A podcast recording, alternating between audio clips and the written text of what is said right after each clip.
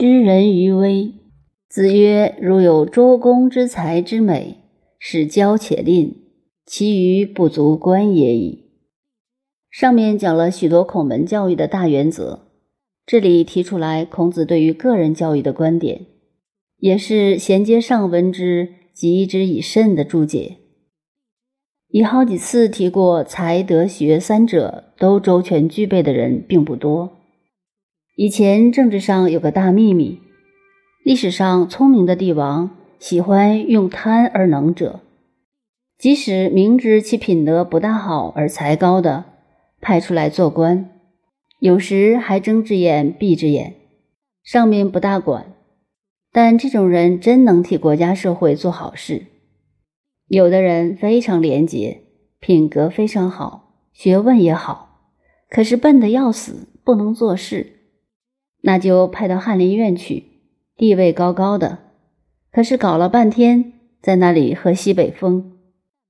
再举一个例子，宋太祖赵匡胤平定天下，当了皇帝以后，有一个年轻时的同学赵普，他自己说没有读过多少书，后来当了宰相，自称以半部《论语》治天下。他抽屉里放的也是《论语》，有政治问题解决不了。就翻翻《论语》，好像现在信宗教的人查经一样。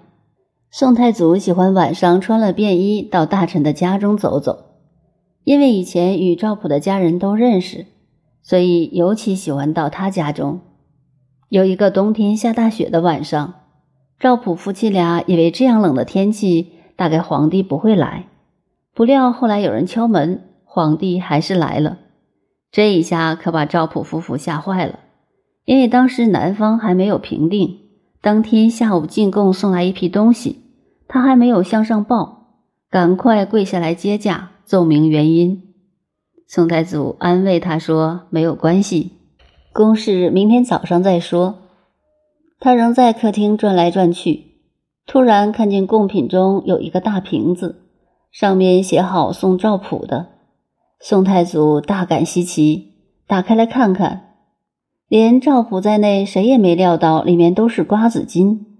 赵普夫妇吓死了，立刻又跪下来奏明，实在还没有仔细看过，并不知道是黄金。宋太祖说：“你身为一个宰相，别人不知道，以为天下事决定在你书生之手。外邦既要送你这么一点东西，算得了什么？你收了，照收不误。不论宋太祖的动机是什么。”都是了不起的，但另外一个人曹彬，原来与赵匡胤是同僚，也是好朋友。他是五代时周朝的外戚，赵匡胤常常约他去喝酒，他却坚持不肯，始终中立不已，守住岗位。后来赵匡胤当了皇帝，认为他人品好，和赵普一样重用。有人在赵匡胤面前打这人的小报告，都打不进去。这就是赵匡胤识人于微的地方。这些故事就是说，才德俱全的人就是国家的大臣，是社会上了不起的人物。现在孔子也是说到才与德不能相配合的问题。中国文化经过周公整理集中起来，孔子不过继承他的道统。周公从事政治，做国家的首相。有名的一木三握发，一饭三吐哺，就是他的典故。